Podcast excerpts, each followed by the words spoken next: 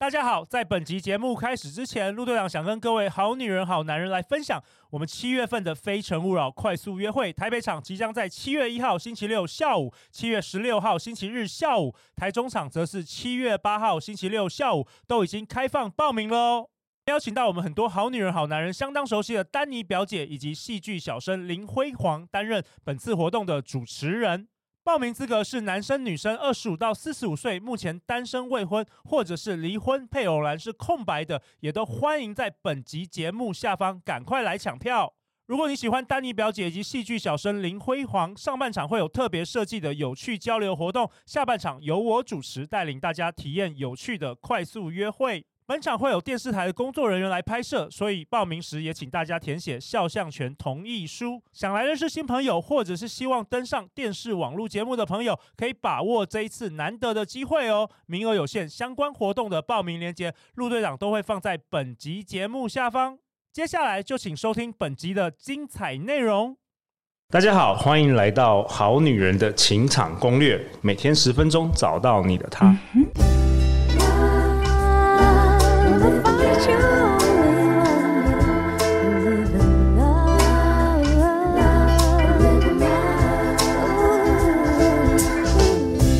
大家好，我是你们的主持人陆队长。相信爱情，所以让我们在这里相聚，在爱情里成为更好的自己，遇见你的理想型。首先，在节目开始之前，陆队长先分享一下我们好女人的五星留言跟评价。有一位 Sandy，他说：“二零二三年是我人生断舍离的一年，有幸可以认识到陆队长，知道陆队长当初创立这个频道的起心动念，深受感动。希望陆队长的 Podcast 持续带给大家满满干货，满满的正能量。”加油！然后再来，另外一位是明慧。明慧之前在四月份有登场，我们好女人的情场攻略也分享了她的故事。她有留言，非常感谢陆队长。自从半年前开始收听好女人的情场攻略之后，真的是干货满满，节目浅显易懂。还有很多好多好棒的老师们、教授非常受用的技巧，那也因此接触了种子法则，并且也学习练习种子法则，让他遇见了理想伴侣。现在的他富足喜乐，谢谢陆队长。那我们今天很特别，今天陆队长邀请到算是我们的资深的大前辈，我们欢迎歌手、电视主持人、资深广播主持人、文字工作者的何芳姐。陆队长，还有所有的朋友们，大家好，我是何芳。哎，何芳姐。谢谢你今天的大驾光临啊！也很想跟这些大家都在很努力寻爱的朋友，大家一起努力啦。真的，我为什么认识何芳姐呢？因为去年十一月我出版了《呃好女人的情场攻略：脱单必看的爱情避坑指南》这本书，然后受到何芳姐的邀请。然后上了你的这个幸福电台的幸福有方这个节目，是对。那你第一次荣幸，何芳姐第一次登场《好女人情场攻略》，要不跟我们好女人好男人哎，简单介绍一下你自己？我们大部分的朋友现在就是好女人嘛，哈。那我自己呢是一个九零年代哈出片的歌手，那出了七张的个人专辑之后，就转型成为电台主持人。然后接下来呢，因为在电台的时间也比较能够沉淀自己了。其实也是因为我自己人生当时在九零年代的后期的时候，我有得忧郁症，所以我花了一些时间整理我的原生家庭。OK，然后我就发现说，哦，有时候原生家庭带来的长期的某种压力，你可能本质上你以为你是一个很爱自己的人，对，但是你后来发觉你其实是一个内心很讨厌自己的人。但是别人外面看起来你非常的光鲜亮丽，光鲜亮丽，或者甚至就觉得说你是一个很。自我爱惜的人，但是我后来发觉，哎，其实我常常给自己很多自我控告啊，哦，这是不自觉的，常常给自己定一些不太健康的完美主义的一种标准啊，那这些都会让你自己无形当中处在很多的压力，所以我也整理我的人生，然后释放一些的压力痛苦，哎，就慢慢你生命里面有一些重担除掉之后，你会开始比较有余力。去欣赏自己，哎，欣赏自己也是一种能量，你知道吗？OK，当你被很多负面能量很大的压制的时候，你你很难真正的很清醒的用健康的眼光看自己。那我觉得这个是一个一个阶段，就是你人生的包袱嘛。没错。那有些包袱是要卸掉的，那慢慢卸掉之后，你才有多的 energy，哎，觉得你还不错。那这是一个过程啦。那所以我后来我就出一些情绪议题的书，就开始哎，又成为一个情绪议题的一个演讲分享者。那也有机会呃，在疫情爆发以前哈、哦，其实那时候有刚好有一些机会去新马啦，哦，纽澳啊，哦，有去戏谷那边做一些分享啦。那一直到现在，那现在就比较多又回到电台服务，嗯、所以今天很荣幸，又觉得说，如果我现在活到一定的年岁啊，一定是因为你在爱缺乏，你就会想用你自己的方式找你认为的爱。但是你如果不是很爱自己，你到最后。用一个不太对的眼光跟生命的状态，你去找爱，真的会有很多的麻烦跟错误。所以，如果我现在想，如果我跌倒过的经验哈，那错谬的经验，哎，说不定分享是我们可以交流啦。我觉得太好了，因为何芳姐她曾经在一九九零入围这个金钟奖儿童节目主持人，然后二零一一跟二零一三也得到这个广播金钟奖最佳主持人。所以今天何芳姐就要跟我们好女人好男人来分享这一集呢，我们要分享。爱自己的这个议题。好，那我想跟大家来分享的其中哈，说真的，我到现在呢一直都是单身。OK，单身，但是当然一定谈过恋爱，但你很难想象，在我二十岁的时候，其实我人生真正最大的目标是结婚。很，其实很正常啊。我们现在正在收听节目的好女人。很多好男人没有，可是有目标。没有，其实有的人的目标是我要怎么样从这个工作，然后几年，没错没错没错。我跟你讲，我没有。你就是想要结婚？我真正想要结婚，我想要爱啦。你想要，你想要有一个美满的家庭。我想要，对，我想要要一个我心里面的美满的家庭。那什么是美满的家庭？那显然就是我的成长环境里面缺乏嘛。哦，怎么说？没有，因为就是说我的父母都是很好的人了，他们也很爱我们，但是他们可能。呃，也是在一些很妙的状态之下，媒妁之言，然后并不是很，哦啊、并不是很合适。哦、比方说，我的妈妈是这个被算命说，哎，你今年不结婚了，你会碰到一个大灾难，所以就很害怕，你知道吗？哎呦，这个算命、哎、命理老师真的还是啊，限制性信念，真的。嗯、然后呢，我爸爸是。当然，他也是年轻的时候很呼吁路易嘛，然后就喜欢上那种所谓的那种酒酒家女，然后当然家族是不同意的，对，所以他是在万念俱灰之下，别人说你要去找个好女人，他就说好吧，他就顺服家人的安排。那我妈妈是漂亮的美女啦。就是说，但是他们可能就是好吧，就外表上面他们是登对的了，感觉登对就对就解了，然后其实也没有认识很多，然后可能个性完全不是。是的。那他们后来有继续继续，就是他们的婚姻当然是延续了，在古代，对，如果父母现在在都九十岁了，是那个很传统的时代嘛，对。那当然以我父亲的个性来讲的话，他就是结婚生子啦，然后就继续去冲事业啦。那我的母亲，我现在觉得啊，好，我的母亲呢，真的。就是我一生的要学习。其实她本来是一个护士，那她其实也也有自己的一份很稳定的工作。可是你看，人就是觉得说，心里面，因为他也缺乏家庭父亲的爱，因为他爸爸，我的外公是在他十三岁的时候，公共安全意外就过世，所以他们真的就是没有父亲的环境下长大。他也需要这个。我父亲也是一个遗父子，他出生的前一天，他爸爸过世。哦、所以他们都是双方缺乏父爱的人，然后凑在一起，哎，凑在一起，可能都有认为想要的爱。那我跟你讲，真的，你里面有一些部分拼图，人生拼图哈，你自己没有慢慢透过成长拼好，你想要别人来拼你那块生命的缺乏，我觉得是很困难。何芳姐，你直接把我们过去一千集的那个 重点全部都摘录下来，没有，这就是人生的结果。就是、就是你自己没有的话，你不可能叫别人来填满你这一块。对，没错。然后呃，我曾经有一段时间会。对他们的婚姻这么的、这么的不 OK，也觉得很生气。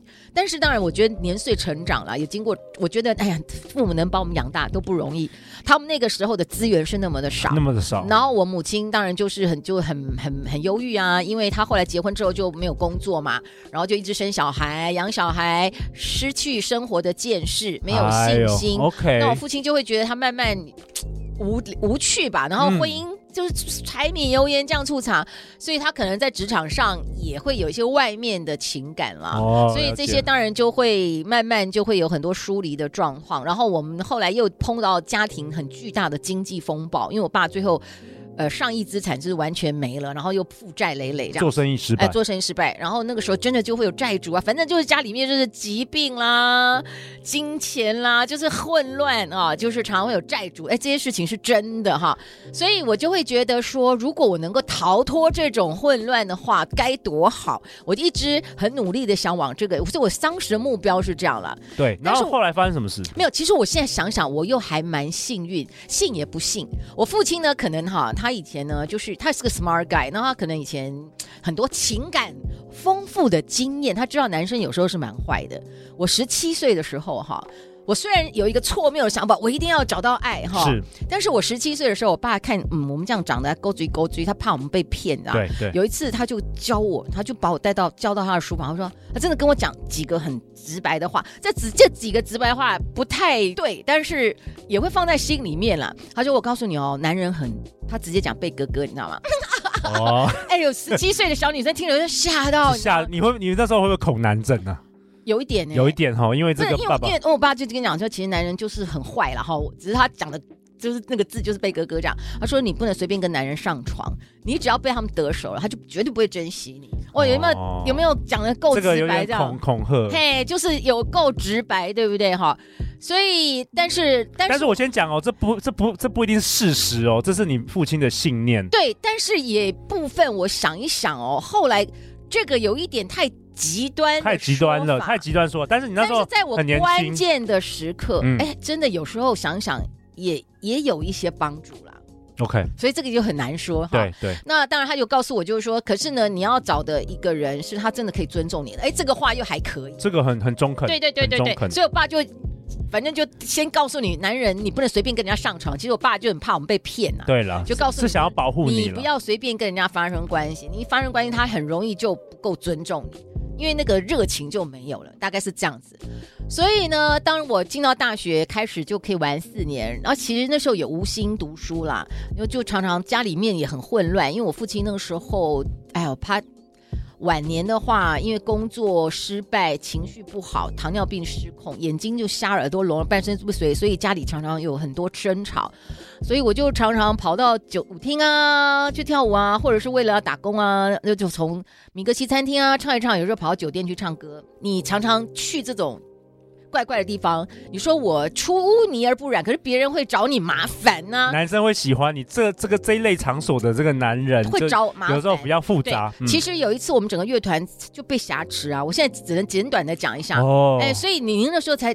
那个时候你人生发生过很多事情，那时候就懵懵懂懂，那当然就会有一点吓到，你也会看到很多不同的男生。你问我说是不是恐男，我就会比较小心。我发觉哇，男生才不是你想象中这样，而且可能在那个里面的环境，我碰到很多事情，我看到其实那个时候大学生就已经有一些人在里面当小姐，我只是去唱歌，那他们是去。做小姐，可是他们刚开始都不是为了要去赚这个钱，都只是去打工，对，只是去慢慢慢慢的那个。对，对但是后来别人告诉他说：“你都来这里了，递毛巾，好，你可能一个小时才一千块。”对，慢慢慢慢的。但是呢，你如果呢，你就坐下来，只是陪他们喝酒，三千块，哎，就三千块哦。那我们这样唱半个小时，五百块，你懂吗？就是你会看到很多的女生，形形色色的人，很多形形色色。那你有啦？我觉得我那时候情感观有非常多的冲击。就这些都是在我人生过程当中的很多自己在思考。那在学校里面，我跟你讲，我觉得生命里面有一些残破，黑暗会吸引黑暗，你就真的会找到一些那种啊。那再加再加上，我现在回想起来，我的情感观的建构，偶像剧，对不对？然后还有日本少女漫画，是不是那种女生最喜欢那种很坏的男生？然后你就会觉得啊，经过很多过程，然后你会发觉啊，他们里面原来有一些残破，爱情就是轰轰烈烈的。对，然后你就要用你充满的母爱，你可以改变他，是不是？哦，哦，那你会发觉说，你生命有一些残破，你就容易找到这样的人，然后就很符合你小时候被洗脑的那种情感的状态，你是不是就会容易去找到那种？然后你也发觉哦。他跟你原来有共鸣，他也是原生家庭有一些状况，你就会突然觉得好好吧哦，就很合这样子。那怎么办？所以你后来一直很想要这个家呃，就是结婚，对对对对对，然后但是你一直都遇到不适合的人，对。我就会被这样的人吸引嘛，都被同类型的，那就跟我但是跟我的书里面写的一样啊。但是这些对，但是这些人呢，他们本质上条件又好，外形的条件当然啊，又真的是好到一你，你要能够成为渣男或浪子，那真的应该应该要帅一些，比较真的真的都是非常好看啦。对，那所以你就会好像陷入那个情感的漩涡里面。OK，但是我现在回想起来，可能这个时候你说我爸很渣，讲这些话哈，他虽然很极端。但是他也某个部分也极端的帮助了我啦，就在每一次我真的觉得不太对劲，我还做了一件聪明的事情。我周边还是有些姐妹淘，那有些姐妹淘呢，我们大家情感很好，可是他们可能每一个人家庭大家组成不一样，会综合起来比较理性的看法。我还是会关键时刻会去听一些我的姐妹淘的中肯的建议，可是我心里面有没有很深的被这些人打动？其实是有的。啊、呃，就在这种摸摸索索，那我的朋友就会比较希望说啊，你你你开始要掉到一些危险的时候，他就会比较希望你尽量就参与女生的圈圈这样子。所以某些时候我会回避掉一些，但是我有几次也没有回避，那我就有很深刻的经验，就是你慢慢发觉不太适合的时候。你有点想分开来，你就会发觉你会碰到有点类似，有点很极端的恐怖情人，不至于到恐怖情人，但是我觉得你也觉得心里面会深受恐，也会会恐惧啦。Okay. 比方说他突然整个胡渣，就是每天都看到，就是他也不上课了，就是他去查到你所有上课的教室，你出没的地方，你家门口，OK，就是一直就是都在你可能可以出没的地方。就堵在那里。那何芳姐，你今天分享了在这一集中，你分享你过去这个恋爱的经验啊，嗯、那这到底跟爱自己有什么关系？因为这是我们这一集想要对这个好女人、好男人说的，就是你你回顾这过去，那跟你当时。到底是爱自己，还是说你你你你的觉察是什么？好，那当然这个是经过很多很多的过程，然后当然出了社会，你又会碰到，你会慢慢一直在调整你的情感观，然后你会再慢慢一直想办法，呃，就人生嘛，到一个阶段，你觉得爱还是很重要，但是你对爱特别有感的，就是哎有一个异性，然后大家可以相处在一起。可是我后来发觉，就是说，哎，当我进入社会，又是另外一个阶段，那也会有不同的情感的一些问题。可是你出了社会，你可能对方很忙的时候，你会觉得说，哎，你很需要被爱的时候，对方也不一定能够供应你。那或者是当你很忙的时候，他需要你陪伴他，你也没办法陪伴他，就会又又出现另外一些问题啊，又有情感的挫折。所以我就像啊，好像。我最大的渴望都不是在工作，你懂吗？工作就是我们谋生。那最大的影响我的就是情感。我终于到呃忧郁症的时候，我总觉得我得解决我的人生。那时候几岁？那个时候他二十七八岁了。OK，、嗯、是因为失恋吗？对，我是失恋，然后得了忧郁症。呃，应该说他是压仓骆驼的最后一根稻草。了解，那我就会觉得说，我我的人生发生了什么事情？其实我现在讲这些事情，我都个人，我都觉得那是个别发生，我从来没有觉得它是一条线。但是你现在有发现是？对，我后来就发现说，当我觉得我一定要别人的爱进到我的生命里面，我才会完整。你觉得这个信念是不对的？对。我后来就真的觉得这个信念有问题。OK，可是那我就真的觉得我我需要爱啊。对啊，那怎么办？那后来我就发觉，就是说，哎，当然这个是一个漫漫长的整理的过程。你就发觉说，是当你生命有很多破碎。然后你有很多东西，你完全没有办法去触摸。那别人你在你你们讲爱哈，真的很真爱，人很靠近的时候，你的真我也会显出来，对方的真我也会显出来。当我们很缺乏爱的时候，我可能不像有一些像恐怖情人，他想要紧紧的掌控你，我可能不是这样，但是我会好希望他好多好多的关注我，时间给你关注，但是没有，关注你我就会像我母亲一样，嗯、很落寞，很忧伤，很 depressed，很 depressed，那还不是一样？那只是一种，那换个方式，对他只索取而已。对他只是换个方式的索取，对都不健康。对，那我就觉得不行，我得，我得搞清楚我的人生怎么回事。所以我很长一段时间，终于有很长一段时间，从二十七岁开始，我就有很长一段时间，其实我没有花时间在谈感情。哦，因为你想要沉淀，你想要想，对我想要沉淀，我到底发生什么事情？那后来你发现什么？当然，我就经历过很多的人生的整理，我就发觉说，哦，我的原生家庭其实给我带来一种长期慢性的一种压力跟伤害。我没有想要怪任何人，我只是觉得说，那我就承认我生命里面有一些残破的地方，我要整理。是，所以我花了很漫长的时间自我整理，我就发觉说，哦、呃，在那种长期的慢性的这种伤害的环境下面，我觉得人有时候会漠然的产生一种，应该算是一种不太健康的完美主义，因为可能本质上，我觉得我后来发觉，我生命核心其实我是有一种自惭形秽。怎么说？就是我会把自己想办法要弄得，比方说我会很。一方面是演艺圈啦，那个时候要很很努力的减肥啊，哦、很努力的，你懂吗？你想要成，你需要成为完美的那个人，对你会对自己很严格。对啊，那刚好这个演艺圈又是一个很不正常的地方，对，超级严格。而且我们小的时候又是那种只会胖脸。身体要很瘦，你要很瘦很瘦很瘦很瘦，你才会没有婴儿肥。所以你你懂吗？就这些事情都会搞得自己身心各方面是很不健康的。对对。然后第二个部分呢，就是你会有一些不健康的完美主义。其实你会漠然的给自己很高的标准，你也会漠然的想要跟别人做很多的比较。那你是不是心里面也会有很多很多的这些纠纠葛葛？然后呢，你会发觉说，哎，你常常因为这些事情，你就责怪自己。那你是不是责怪自己？你又心情又是有一个恶性循环。恶性循环有时候你明明不是要减重吗？那你又去偷偷吃很多的这些甜食啊，然后又内疚，哎，又内疚，对不对？那你就人生常常处在一种，这这个是外面的人看不见的啦。因为你我们还是有音乐天分，我们还是有某些专业，我们还是有某种。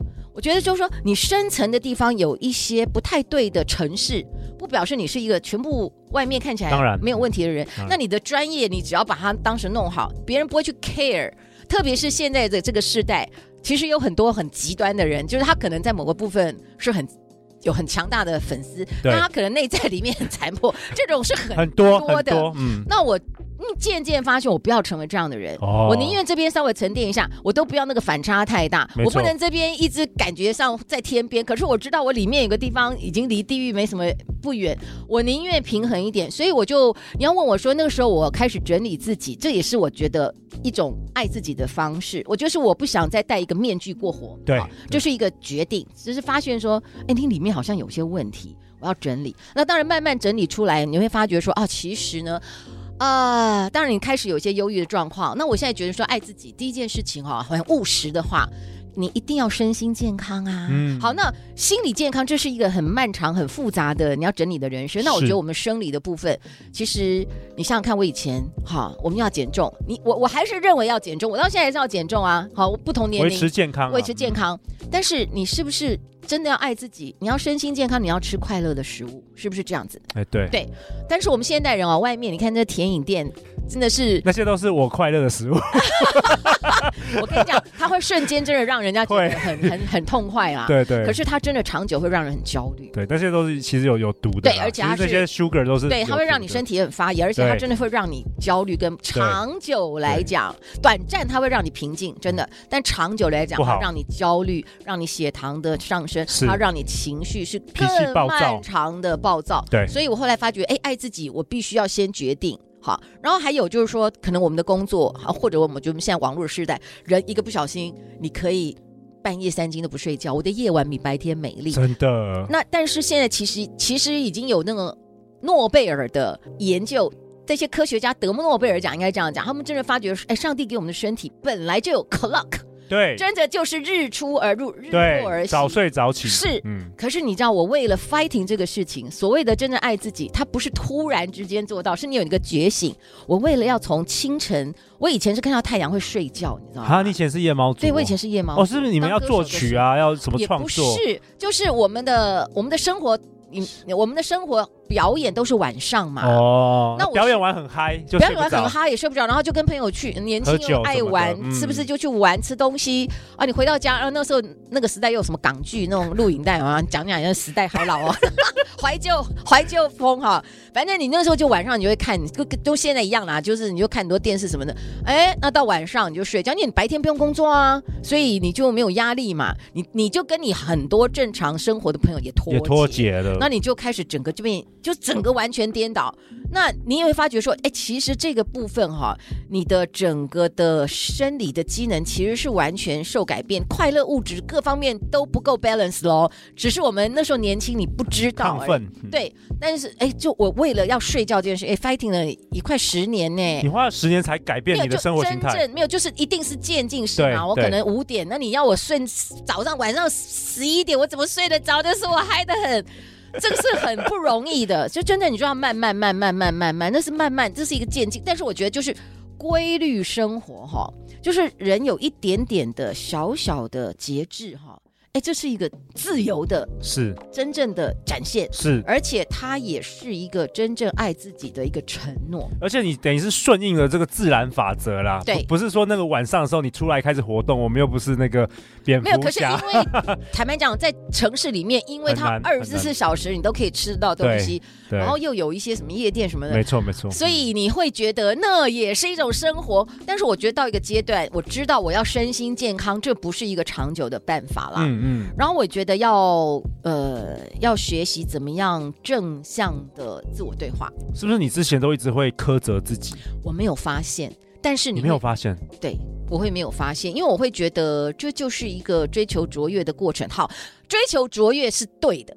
好，我我也不认为说所有事情啊永远都二二六六这样子哈。但是追求卓越，你要同时也能够享受某些过程。